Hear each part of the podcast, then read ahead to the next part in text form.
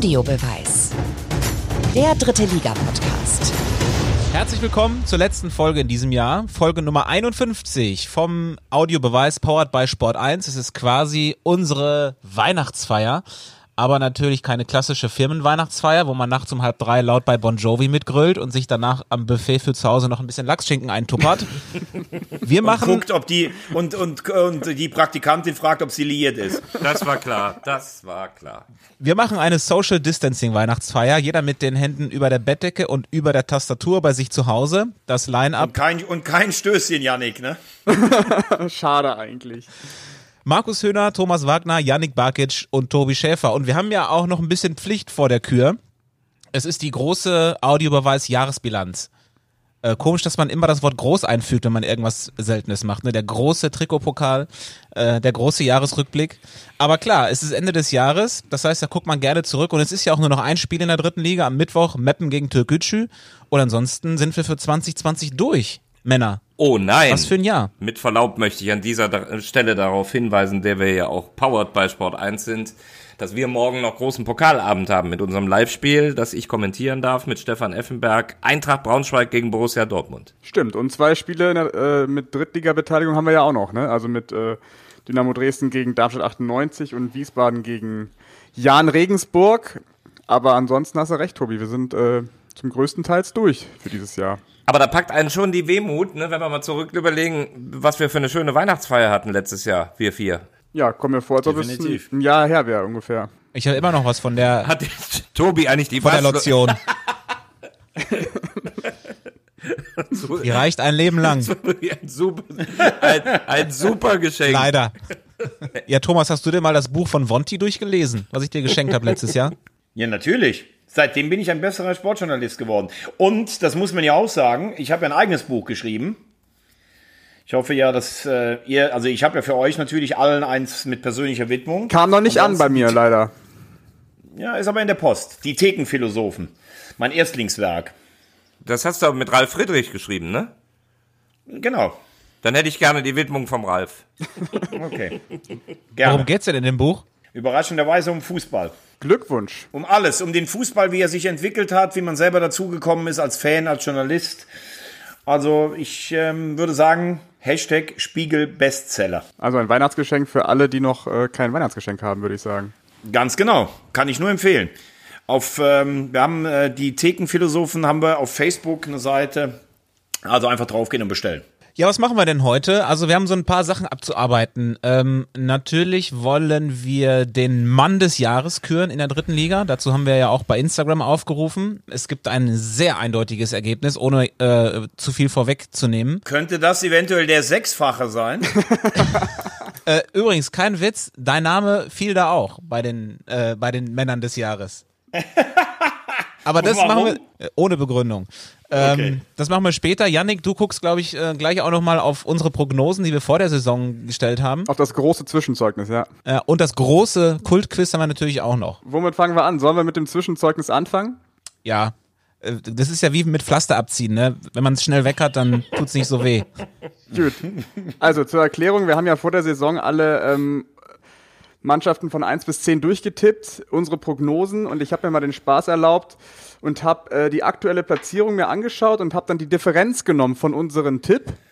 Und daraus ergibt sich ja dann im Endeffekt eine Tendenz, wer denn am nächsten dran war und wer am weitesten weg war von seinen Prognosen.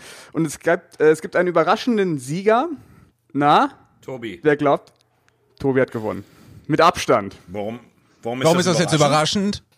Ich habe ich hab schon hier unseren Experten eigentlich vorne gesehen. Dann nenn doch mal die Abweichungen. Vielleicht liegen wir ja alle relativ nah beieinander. Genau, also auffällig bei dir, Tobi, du hast drei Mannschaften richtig getippt. Das ist total selten gewesen. Mit Dynamo äh, Ingolstadt und Wien Wiesbaden. Hast nur zwei echte Ausreißer mit Lautern auf vier getippt und Duisburg auf sieben und kommst in Summe auf 41 Punkte. Ich würde sagen, es ist eine glatte zwei. Ja, ich weiß auch nicht, was in diesem Jahr mit mir los ist. Ich bin auch beim Kicktipp von der, von der Bundesliga in zwei Gruppen bin ich auch vorne. Das äh, ist mir auch noch nie gelungen. Wobei man schon ja fairerweise sagen muss, die unterschiedliche Anzahl von Spielen macht das mit dem Tabellenbild natürlich nicht ganz so einfach. Das ist ein Fuchs. Ja, aber das habe ich, das habe ich ja mit eingerechnet schon in meiner Ach so, Prognose. okay, ja gut. Dann, dann ist es natürlich noch stärker von dir, lieber Tobi. Wir kommen äh, zu Thomas Wagner, der 51 Punkte sozusagen hat, also 10 mehr als Tobi. Du hast zwei echte Ausreißer, auch den FCK auf 1 natürlich und Duisburg auf 7. Du hast kein Team richtig getippt, bist aber immer irgendwo nah mit dabei und hast dann 51 Punkte am Ende. Ich würde sagen, es ist eine, ja, eine gute 3 plus in Summe. Einen Punkt dahinter bin ich mit 52 Punkten. Ich und damit ist es jetzt für mich schon richtig schön, das Ganze. Was kriegst du denn, Yannick? Ich habe, ich würde mir auch eine 3 Plus geben. Also ich habe mit Dynamo einen richtigen Tipp. Duisburg lag ich komplett daneben. Das war auch der schlechteste Tipp von allen. Ähm, ich habe die Duisburg auf Platz 3 getippt. Wo sie stehen, das wissen sie ja selber. Ähm, genau, ich habe 52 Punkte. Markus, du hast in der Tat 59 Punkte. Mit Lautern Duisburg. Ich nix richtig, richtig äh, in den Sand gegriffen und Viktoria Köln auf drei, die sind jetzt auch ein bisschen durchgereicht worden. Also in Summe eine drei. Da habe ich aber von da habe ich aber von verschiedenen Stellen gehört, dass die so eine Art Geheimfavorit wären. Also da würde ich jetzt gleich drauf zu, äh, zu sprechen kommen. Also ich würde dir eine drei Minus geben, Markus, wenn das okay für dich ist. Ja, so wie, mündlich, so wie die Geschichte. mündlich sind wir sowieso alle top. Okay, dann ist Aber das finde ich ganz ehrlich, die Note finde ich zu nee, gut. Da möchte ich jetzt kurz aufzeigen. Finde ich sehr angebracht. Also der ist acht Punkte hinter mir und kriegt nur eine halbe Note schlechter. Das ist eine du, 4 plus, du bist, muss man Du bist zehn Punkte hinter Tobi. Ja klar, deshalb, ich kann mit allem leben, aber ich kann nicht damit leben, dass ich nur eine halbe Note besser bin als du. Außerdem, also außerdem hast du mich doch lächerlich gemacht, weil ich Victoria angesiedelt habe und du hast gesagt, das kann doch kein Außenseiter sein. Also ich war vor allem, ich bin auf der 3 Minus, weil Markus in diesem Halbjahr für den kreativsten Wortbeitrag äh, gesorgt hat mit den Impulswechseln, der sich ja mittlerweile durchgesetzt hat in der ganzen ja, Liga. Ja, definitiv. Okay, da muss ich recht geben, das ist mündlich, das ist eine Hausarbeit, Note 1.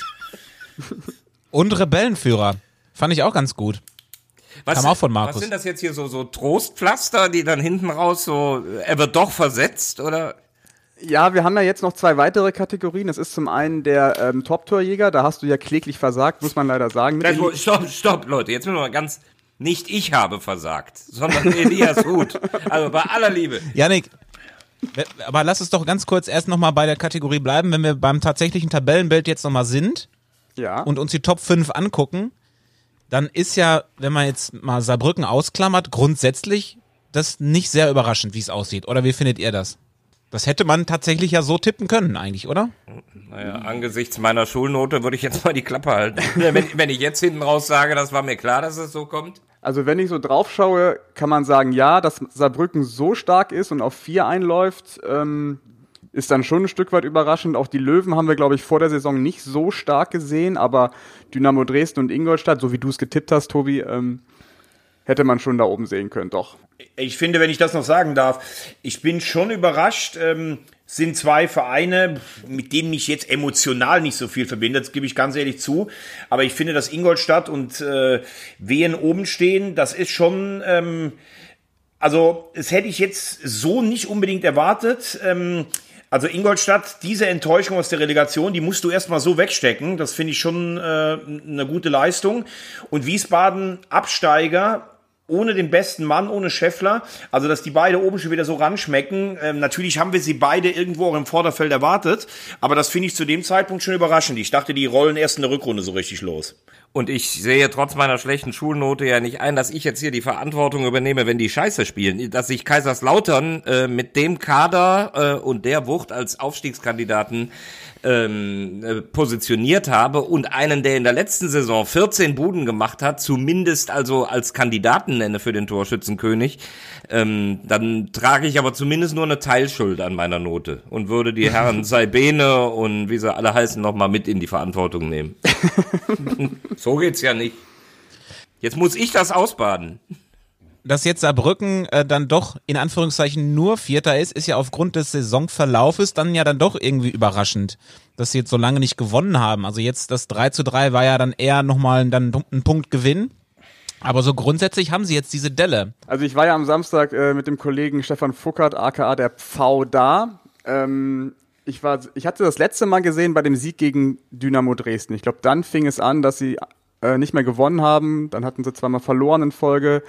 Ähm, und ich war schon überrascht, wie, oder sagen wir mal so, ähm, ich war überrascht, wie sie, wie sie spielen gegen, äh, gegen Ingolstadt. Aber ich muss sagen, in Summe hat Ingolstadt richtig Glück gehabt, weil am Ende, und das hat Niklas Schipnowski auch gesagt, kann Saarbrücken da 6-3, 7-3 gewinnen, weil die hatten Chancen ohne Ende, waren auch körperlich viel besser drauf als Ingolstadt, hatten dann ein Stück weit Pech mit Schiedsrichterentscheidungen, aber in Summe, ähm, was die wieder für eine Power auf den Platz gebracht haben und das noch zu, zu so einem späten Zeitpunkt im Jahr ist schon äh, echt mega stark. Und ich glaube, dass mit Saarbrücken auch in der Rückrunde zu rechnen ist, wobei ich nicht denke, dass es für ganz oben reicht. Ich möchte äh, das Ganze kurz äh, noch popkulturell einordnen. Also Yannick mit dem V, also mit Stefan Fuckert und Camilla, ihr wart zusammen in Saarbrücken, irgendwo im Nirgendwo. Das war also stylisch äh, auch eine glatte Eins. Es gab wieder Kisch und es wurde sich nachher noch verkleidet mit irgendwelchen Weihnachtsgimmicks. Also das war im Prinzip das Magenta Coachella.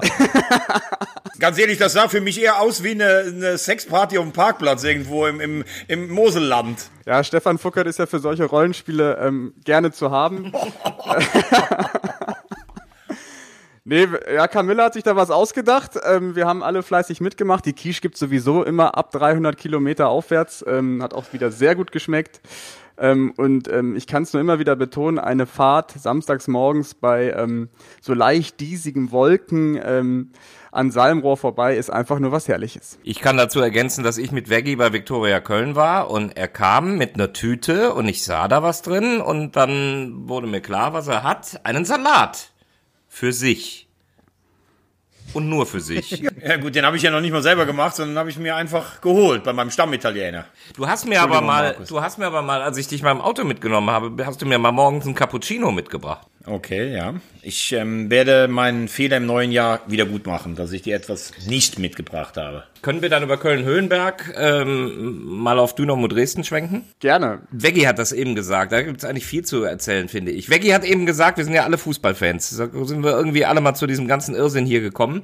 Und wenn du dann da sitzt, so Corona, wir müssen ja zwei Stunden warten, bis es losgeht, dann bin ich nochmal zurück zum Auto gegangen und plötzlich sehe ich da draußen bei der Zufahrt ähm, vier gelbe Hemden. Zwei Mädels und zwei Jungs, ne? Und die sitzen da auf einer Bank. Ich denke, das gibt's doch nicht. Sind, was machen die hier, ne? So, und dann sah ich den Bus kommen, der mich übrigens auch total inspiriert hat zu einer weiteren Überlegung.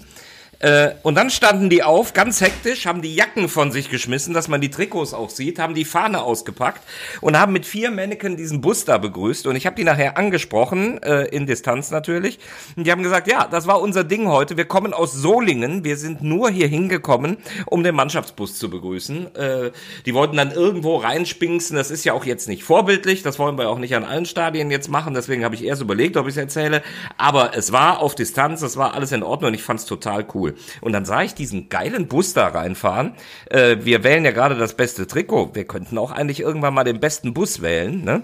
Die haben einen Mannschaftsbus, pechschwarz und dann SGD, dicken gelben Buchstaben auf der einen Seite, 1953 auf der anderen Seite. Also ich hab Spaß an sowas. Also ein ähnliches Erlebnis hatte ich in Düsseldorf äh, bei Uerdingen gegen Lautern. Da kam ich auch vorm Spiel äh, dann da zu unserem Ü-Wagen und sah auch zwei Fans, die da irgendwie ein bisschen orientierungslos rumliefen. Und dann fuhr irgendwann der Bus der Lauterer vorbei und dann haben die sich auch irgendwie geärgert. Ah, da war der Bus, den wollten wir doch sehen, die sind viel zu früh. Ist vielleicht der neue Trend. Wir haben ja neulich die Türkgücü-Fans, äh, haben wir ja auch erlebt, die mit einem Hubkonzert den Bus begleitet haben von der Autobahn an auf dem Weg nach Düsseldorf in die Esprit Arena. Aber den schönsten Bus zu äh, wählen, das äh, können wir tatsächlich mal machen im nächsten Jahr. Wobei ich jetzt äh, noch beeindruckter gewesen wäre, wenn diese Fans aus Dresden selber gekommen wären, um nach Köln zu fahren, um den Bus zu sehen. Solingen geht ja eigentlich noch. Aber wie du sagst, Markus, ist natürlich in gewisser Art und Weise auch ein, auch ein ähm, zweischneidiges Schwert. Eigentlich eine coole Aktion, aber wenn sich dann 100 Leute denken, wir machen das, dann wird's halt irgendwann kontraproduktiv. Das war ja auch die große, große Sorge von, von allen Verantwortlichen, dass sowas vor den Stadien passiert. Und mal ganz ehrlich, da musst du doch wirklich auch jetzt nach all den Monaten allen Fans mega Komplimente machen, dass das äh, diszipliniert, wie gesagt, hier, das war ein ganz kleiner, dezenter, netter Rahmen, ist gut so, äh, aber ich finde ein mega Kompliment an alle Fans, äh, wie diszipliniert das abgeht. Ja, und sportlich, Ja, wenn ich mal so, wenn ich, wenn ich mal so drauf schaue, ähm, nimmt jetzt Dresden langsam die Rolle an, ähm, die, die wir ja vor der Saison ein Stück weit prognostiziert haben, ne? mit einem gewissen Abstand jetzt zu Platz zwei und drei. Ja, ich habe auch meinen Kommentar bei sport1.de dazu geschrieben. Das ist wirklich seitdem Kauczynski umgestellt hat mit äh, Hartmanns Rückkehr auf Dreierkette, äh, haben sich immer mehr stabilisiert und man merkt, äh, dass da auch so ein Selbstverständnis zugekommen ist. Dann sind ja genau die, die hinten die Sicherheit gegeben haben. Mai und Hartmann verletzt ausgefallen, sodass man dachte, oh, kriegen die das jetzt auf die Reihe? Ähm, dann sind Elas und Becker eingesprungen und die haben das mit der gleichen Selbstverständlichkeit in Halle ins Ziel gespielt. Dann hat Kauczynski auch gesagt, komm, ich kann auch wieder auf Viererkette umstellen, wir sind wieder variabler.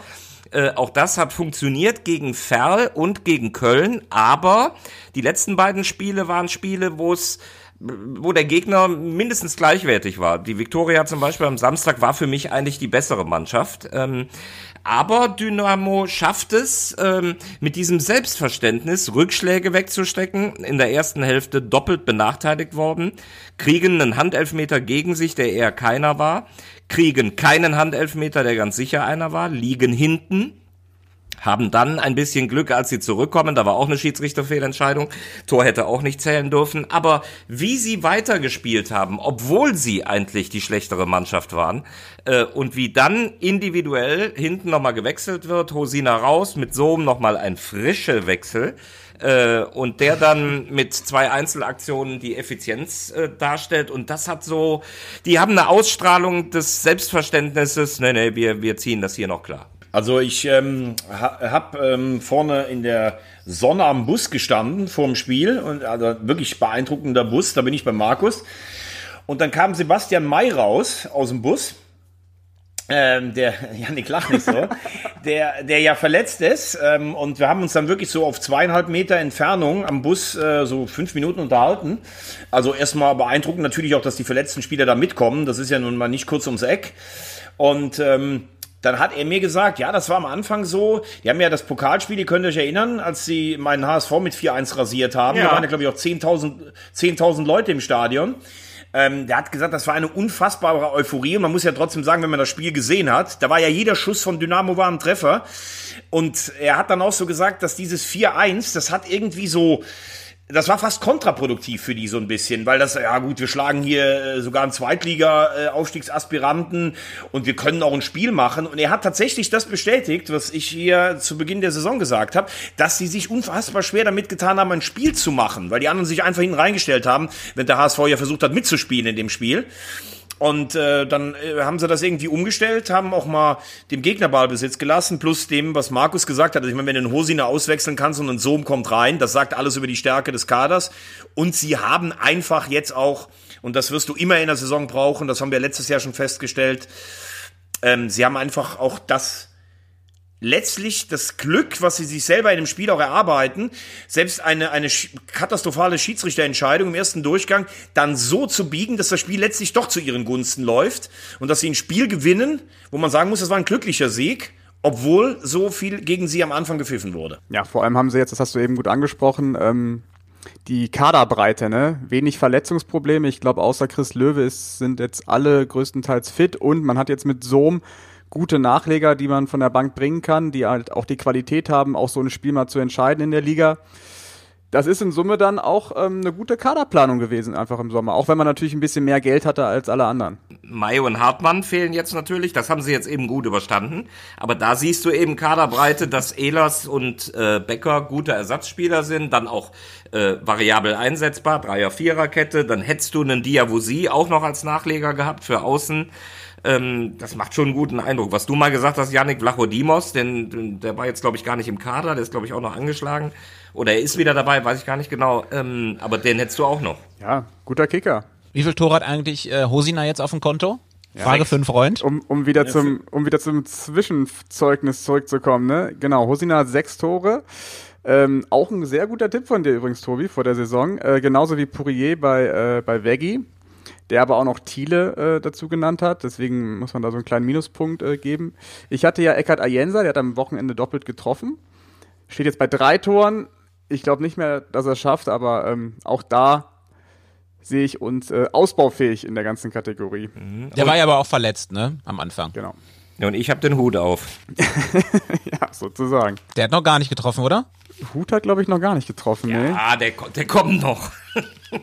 Aber welche Kategorie Veggie natürlich anführt, ist ähm, die Überraschung der Saison mit Sebastian Jakob. Ähm, hat er da natürlich voll ins Sch- Schwarze getroffen, auch wenn der jetzt irgendwie fünf Spiele nicht getroffen hat für Saarbrücken. Aber da muss man schon sagen, Veggie, das war Expertenwissen par excellence.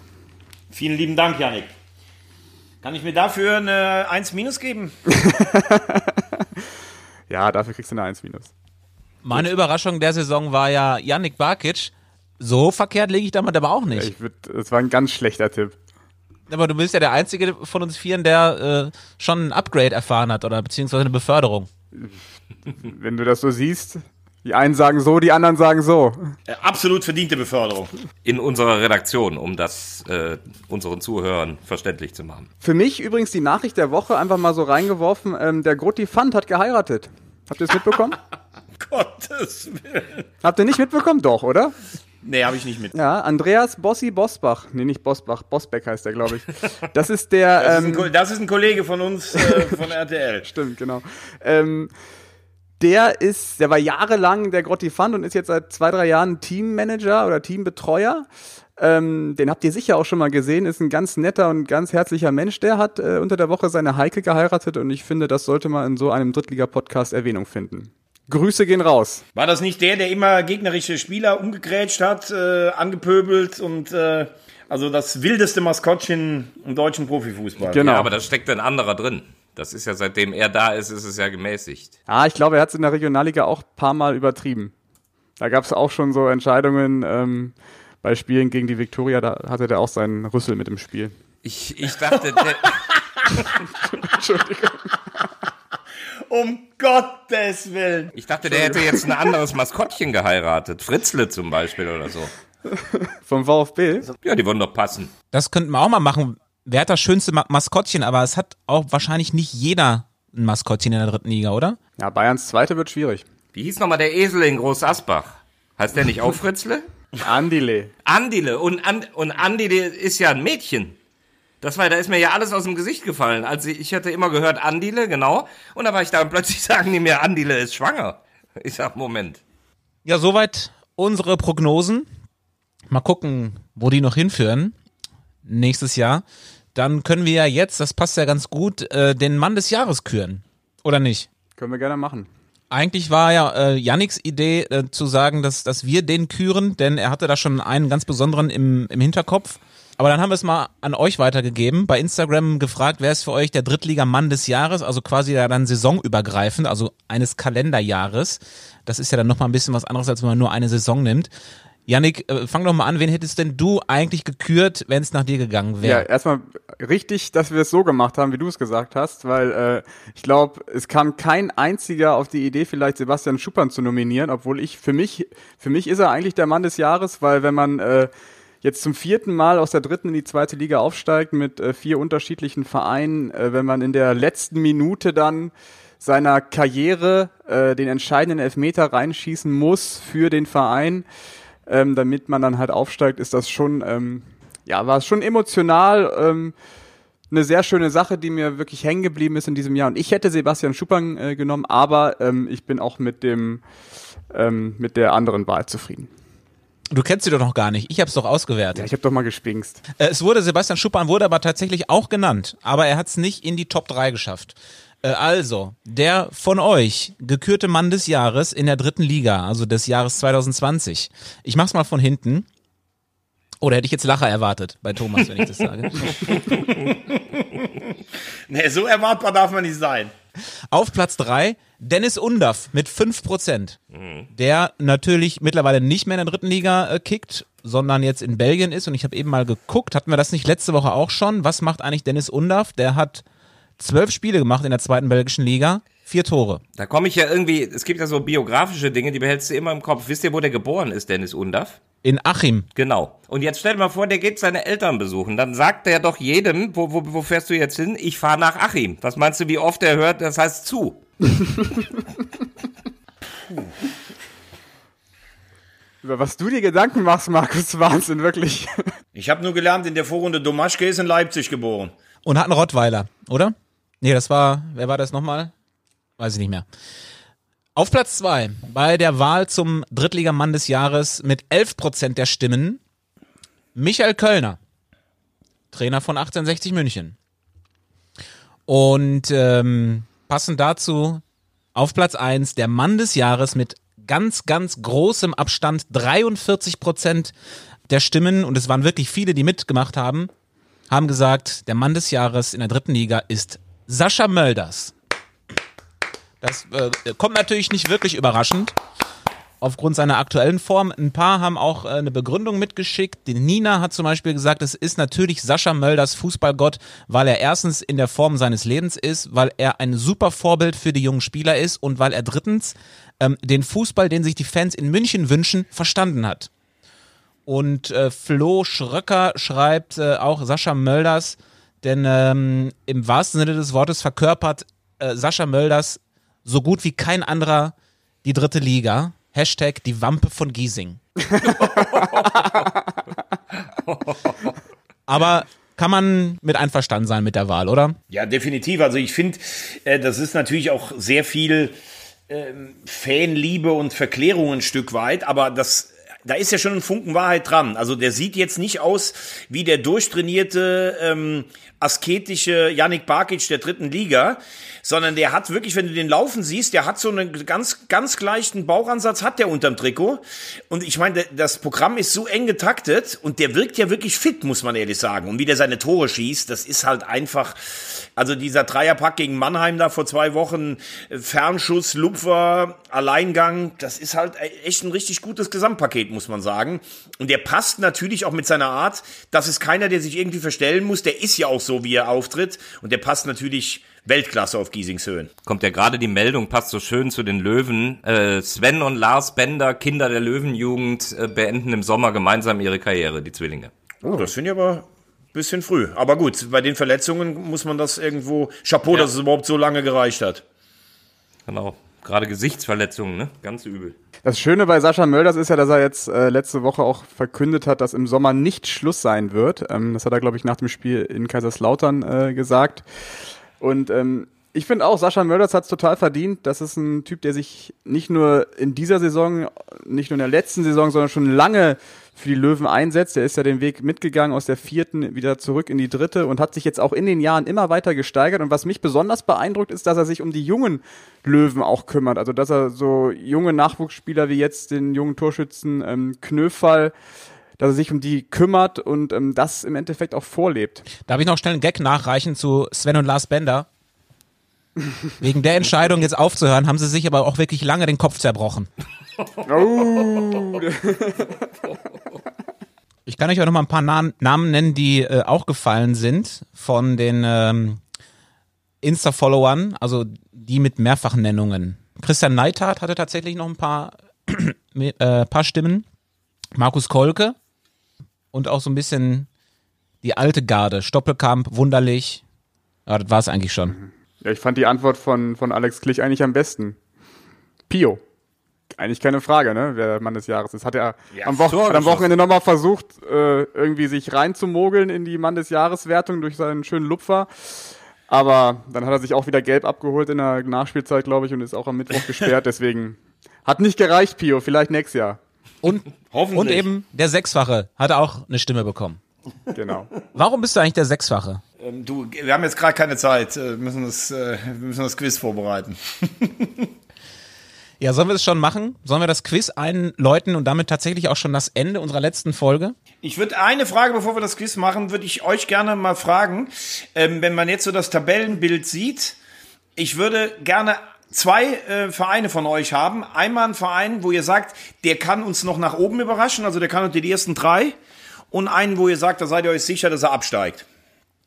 Ich mache das natürlich auch mit, aber ich würde es ganz gerne äh, von euch äh, von euch wissen und würde gerne mein Vorbild Markus Höhner fragen. Also Markus hätte jetzt gefragt, ähm, welcher Verein kann es noch nach oben schaffen und warum entscheidet ihr euch für Viktoria Köln? das war das war mein erster Gedanke, weil ich meiner Linie zumindest treu bleiben möchte. Und die haben jetzt in den letzten Wochen, Bunyaku ist aus privaten Gründen raus, Wunderlich war krank, Risse krank, ähm, ich und Viktoria hat auch am Samstag sehr guten Fußball gespielt. Äh, immer wieder die Köpfe hochgenommen, nach dem Ausgleich äh, wieder vorgelegt. Also äh, ich würde tatsächlich Viktoria nehmen, um meiner Linie treu zu bleiben. Und ähm, ich kann mir vorstellen, äh, dass die zweite von Bayern da noch tiefer reinrutscht. Das wäre jetzt auch mein Tipp gewesen. Also ähm, unten finde ich es ganz schwer, da einen festen Absteiger zu tippen. Also ich sage äh, für mich ein ganz klarer Kandidat, der aufpassen muss, dass er nicht absteigt, ist Waldhof. Also ich muss ehrlich sagen, die, die wurden hier abgefeiert, auch bei uns im, äh, im Ding. Ich habe das immer gesagt seit Saisonbeginn und das weißt du, Janik. Ich bin Patrick Klöckner lässt einen hervorragenden Fußball spielen, aber das ist ein Trainer, der kein goldenes Händchen hat. Also die verlieren auch Spiele unglücklich, vor allen Dingen kriegen die jetzt auch teilweise Packungen. Das, da ist so wenig Abstand da und das sind zwei Punkte und für den Fußball, die sie gespielt haben, müssten sie gefühlt viel mehr haben. Das ist eine ganz schwierige Situation, finde ich. Man darf bei Mannheim nicht vergessen, dass ähm, wirklich aktuell die wichtigsten Spieler fehlen. Also gefühlt ist die halbe Stammelf nicht mit dabei. Ich, denk mal an Diering und Schuster, die haben noch überhaupt kein Spiel gemacht in diesem Jahr. Christiansen. Ja, aber das gehört ja auch alles dazu. Ich weiß, ähm, ich glaube, Glöckner muss in der Hinsicht das, sein Spiel so ein bisschen anpassen. Ich war unter der Woche gegen Haching da. Der hat einfach so gespielt wie immer, zu Hause, volle Kapelle, Power nach vorne und wir versuchen Tore, Tore, Tore. Das ging gegen Haching natürlich komplett nach hinten los. Ich glaube, daraus wird man lernen in der Rückrunde. Dann kommen peu à peu die Leistungsträger zurück. Und ich glaube nicht, dass Mannheim äh, da unten reinrutscht. Mannheim wäre eher für mich eine Mannschaft, die ähm, Potenzial hat, noch nach oben zu kommen. Aber so weit sehe ich sie dann auch nicht. Aber wir können es ja beobachten. Apropos Potenzial nach oben, was ist eigentlich mit dem ersten FC Kaiserslautern? Sie haben noch Puls? Die können froh sein, wenn sie nicht, die können froh sein, wenn sie nicht absteigen. Nee, die haben ähm, eine gute Leistung abgeliefert in Düsseldorf gegen Uerdingen. Das muss man sagen. Damit hätte ich nicht gerechnet. Nachdem da so der Baum gebrannt hat, waren die überhaupt nicht mehr verunsichert, hatten natürlich dann auch mal eine Führung im Rücken, was deinem Selbstvertrauen auch gut tut und sind dann aber auch nicht wackelig geworden, als Uerdingen ein bisschen gedrückt hat. Und ähm, ich glaube nicht, dass sie was mit dem Abstieg zu tun haben, wenn sie so weiterspielen. Aber trotzdem, Tobi, das war die Kicker-Geschichte heute, wenn man diese Leistungen gesehen hat, dass sie da wo wirklich gut waren, äh, dass man sich dann zwingend fragen muss, was habt ihr da in den letzten Wochen gemacht? Weil das war ja so schlecht und so mausetot, äh, dass, dass man schon irgendwie das Gefühl hat, dass das, was man am Wochenende gesehen hat, vielleicht sogar eher die Ausnahme war, als das, was man vorher gesehen hat. Das wird man dann sehen im neuen Jahr. Aber es waren sich alle einig, dass diese Pause, auch wenn es nur eine ganz kurze ist, dass sie dringend benötigt wird. Ähm, ich weiß nicht, ob das für alle gilt, aber dieses straffe Programm ähm, scheint doch ein bisschen an die Substanz zu gehen. Aber das war ja vor der Saison klar und das gilt ja auch für alle gleich. Und äh, die andere Mannschaft, Uerdingen, da hätte ich auch bis zum Spiel am Samstag gesagt, Vielleicht können die auch nochmal oben ran schmecken, weil die hinten wirklich so stark stehen, nur vorne halt keine Tore schießen. Aber wenn da der Knoten platzt und so jemand wie Grimaldi, der ja eigentlich auch knipsen kann, wenn der mal anfängt, nochmal auch ein bisschen zu treffen, warum nicht auch Ödingen? Zum KfC Oerdingen kann ich nur sagen, ich habe sie am Mittwoch äh, bei der Viktoria Köln gesehen. Der unattraktivste Fußball ever. Aber was sie wirklich können, und das können nicht viele Mannschaften in dieser Liga, so richtig gut, die können richtig gut verteidigen. Wirklich richtig gut. Also eigentlich habe ich gedacht, Lautern schießt gegen die auf keinen Fall ein Tor, weil die haben so wenig Kreativ Kreativität, Lautern. Und Oerdingen macht das wirklich hinten total gut, auch mit, mit Leuten, wo du jetzt nicht sagst, boah, das ist auf jeden Fall der beste Außenverteidiger der Liga, so wie Dorda oder Lukimia in der Innenverteidigung. Das sind jetzt nicht die Überbrecher da. Ähm, da muss man sagen, hat die Handschrift des Trainers schon äh, gefruchtet. Also verteidigen können sie, aber nach vorne ist es halt gar nichts und das ist halt das große Problem. Aber da war Stefan Krämer ja sehr selbstbewusst schon vor ein paar Wochen, ne? auch als, als äh, die drohende Insolvenz im Raum stand. Der, der war ja sportlich immer sehr positiv gestimmt. Äh, also über die Maße eines normalen Trainers, der ja immer positiv denken muss. Aber ich glaube, er kriegt da langsam was Gutes hin. Und ich glaube, dass, also hinten, Yannick, ähm, das stimmt natürlich, spielen total diszipliniert und sind wirklich schwer zu knacken. Jetzt die Tore gegen Kaiserslautern, die waren auch sehr vermeidbar. Das waren, glaube ich, Unkonzentriertheiten. Aber wenn die jetzt in der Winterpause vielleicht auch vorne nochmal ein, zwei Leute holen, was Stefan Krämer ja auch so ein bisschen zwischen den Zeilen gefordert hat, äh, und wenn sie vorne torgefährlicher werden, also ähm, ich glaube nicht, dass es für ganz oben reicht, aber zumindest ist es vielleicht dann doch nicht die klassische graue Mittelfeldmaus, für die wir sie letzte Woche noch gehalten haben. Da ist der Ansatz, Doch, da ist, ist der es. Ansatz von Yannick aber kein verkehrter, denn du musst schon sehen, in diesem, du brauchst vielleicht gar keine neuen holen, weil in diesem Grimaldi schlummert natürlich Potenzial. Der war so lange verletzt und der braucht natürlich eine Zeit, bis der wieder in Betrieb ist. Und wenn du dann vorne eine andere Gefahr entwickeln kannst, ähm, halte ich das auch nicht für unmöglich. Veggie schon. Außerdem ist der Grotifant jetzt verheiratet, jetzt kann, jetzt geht's nur aufwärts. Nee, ich, ich, die haben natürlich individuelle Klasse im Kader, aber ich muss ehrlich sagen, ich finde sie sehr langweilig, den Verein. Es tut mir leid, es hat für mich keinen Glanz, auch wie sie spielen. Es steht und, spielen keinen schönen es steht und fällt alles mit der Grotenburg. Ja, da bin ich bei dir. Dann machen wir da einen Strich drunter, oder? Und beenden quasi die Saison und kommen zum großen Finale, zum großen Audiobeweis Kultquiz. Also das mit diesem großen, das muss man sich wirklich mal abgewöhnen. Das macht, das macht das, das, das äh, äh, erhöht die Erwartung so unnötig. Wobei das Quiz ist natürlich schon auch mittlerweile, es hatte wirklich schon Kult, Kultstatus. Auf Wunsch eines Einzelnen wird heute ein Trainer gesucht bei unserem Spiel Wer bin ich? Ich gebe Hinweise auf einen aktuellen Drittligatrainer. Wer es weiß, ruft seinen Namen und dann die Lösung. Man hat nur eine Lösungsmöglichkeit. Wenn sie falsch ist, ist man raus und die anderen dürfen weiterraten. Der aktuelle Zwischenstand wird Ihnen präsentiert von Thomas Wagner aus Köln-Klettenberg. Markus Höhner 4. Thomas Wagner 4 mit Sternchen. Yannick Barkic 3. Also, alles dicht beieinander. Wir gucken, wer heute punkten kann. Wer bin ich? Mein Geburtstag ist der 22. November. Vor meiner Trainerkarriere war ich auch Spieler. Damals wurde für mich mal eine Ablösesumme von 250.000 Euro bezahlt. Ich habe nicht da gespielt, wo ich heute Trainer bin. Ich hatte berühmte Mannschaftskameraden, wie zum Beispiel David Wagner, Jonathan Akbobori und Alf Minzel. Ich habe kein einziges Spiel in der dritten Liga gemacht. Als Cheftrainer habe ich zweimal den Landespokal gewonnen. Ich habe eine besondere Gemeinsamkeit mit Willy Landgraf. Stopp! Wer war's? Die Gemeinsamkeit mit ihm ist, dass die beiden neunmal vom Platz geflogen sind und du meinst Ja, ich Rüdiger weiß es leider Rehm. auch, aber Das ist korrekt. Es ist Rüdiger Rehm. stark. Stark. Stark, Markus. Boah, das Sehr stark. da bin ich ja bis Februar äh, ganz weit hinten, ey. Bis ich, bis Landgraf war's, genau. Tut, tut mir auch gut nach der 3 Minus. für den haben sie mal 250.000 D-Mark bezahlt? Oder Euro, was hast du Euro. gesagt? Und wo hatte, wo hatten der mit Akpo Bori zusammengespielt? Bei Saarbrücken? In Saarbrücken, genau. Und mit Wagner in Mannheim, ich glaube, die waren es auch, die das Geld bezahlt haben. Ich bin mir mal jetzt nicht Warum mehr hast sicher. du nicht gesagt, dass der mit, mit Heilbronn den A-Jugend-DFB-Pokal gewonnen Dann hättest du hat? es gewusst. Ja. Nee, mit Landgraf wusste ich es jetzt auch, aber Markus ist einfach schnell, muss man ehrlich sagen. Und das war, das, der war als Spieler auch schon so ein, ein heißblütiger Typ. Ja. Hat er ja jetzt auch mitgenommen an die Linie, ne? Ja, Kaum. das wäre der nächste Hinweis gewesen. Wegen ähm, dieser Gemeinsamkeit mit Willi Graf, äh, Landgraf ist es nicht überraschend, dass ich letzte Saison für eine Premiere im deutschen Profifußball gesorgt habe. Erste, erster Platzverweis eines Trainers. Ja, Gelbsperre war das, oder? Ja, Gelbsperre, genau. Ja, stimmt, genau. Er hat mit Jonathan Akpo Bori zusammen äh, gespielt in Saarbrücken. Ich habe mal mit äh, Jonathan Akpo Bori eine Polonaise getanzt.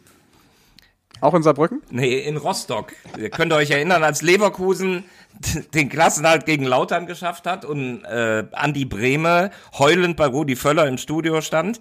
Da war ich parallel bei Hansa Rostock gegen den ersten FC Köln. Da hat sich Köln durch ein Tor von Geismeier gerettet.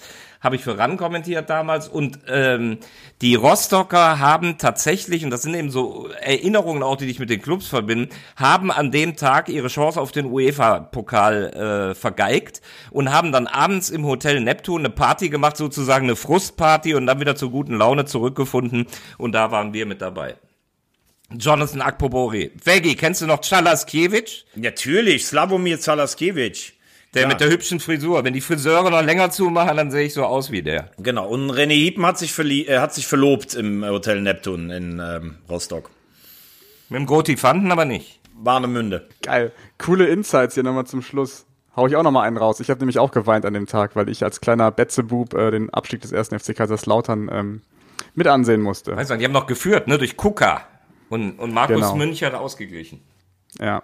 Nachdem, äh, nachdem Leverkusen nicht dem, einfach weitergespielt hat nach dem Einwurf. Der Einwurf hätte eigentlich. Äh, Ich äh, habe jetzt gerade übrigens mir gerade gefragt, da ich ja, also Tobi ist ja eh sakrosant, der hat ja, der muss ja nie zittern, der ist ja eh Moderator. Aber da ich das beste Zwischenzeugnis habe, weil ich der Beste bin, kriege ich das Plus jetzt einfach, kriege ich das Plus jetzt einfach mal weg. Das ist nicht mehr als fair. Ja, meinetwegen. Mir ist, also ich komme sowieso in der Rückrunde noch. Ich habe so viel Selbstvertrauen für die Rückrunde. Ich, äh, Tobi? Äh, Moment mal, du, du nimmst jetzt das Plus von der Benotung weg, oder was?